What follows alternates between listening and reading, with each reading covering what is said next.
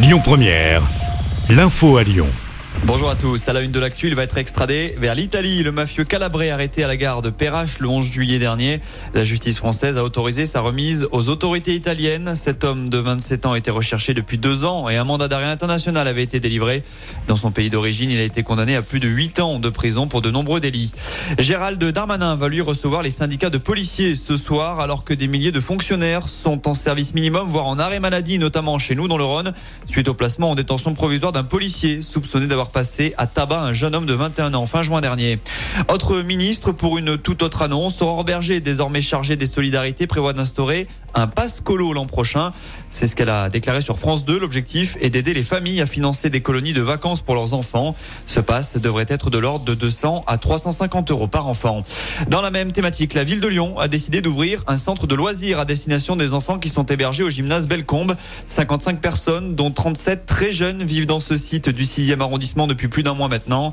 L'ouverture du centre de loisirs est prévue pour lundi. Selon la ville de Lyon, cette mesure inédite permettra de proposer des activités sportives et culturelles durant tout le mois d'août. Après plusieurs baisses consécutives, le nombre de demandeurs d'emploi reste stable au deuxième trimestre. Les chiffres ont été communiqués hier. On compte 26 000 chômeurs en moins, soit une baisse de 0,5%. Une tendance que suit notre région avec un recul de 0,3 points, moins 0,1 pour le Rhône.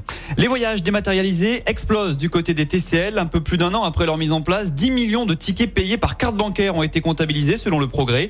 C'est plus que le format classique en papier puisque cela représente 52% des titres délivrés à l'unité, même si l'essentiel des usagers dispose d'un En parlant en transport sur les routes, cette fois il va y avoir du monde ce week-end pour ce premier week-end de chassé croisé de l'été.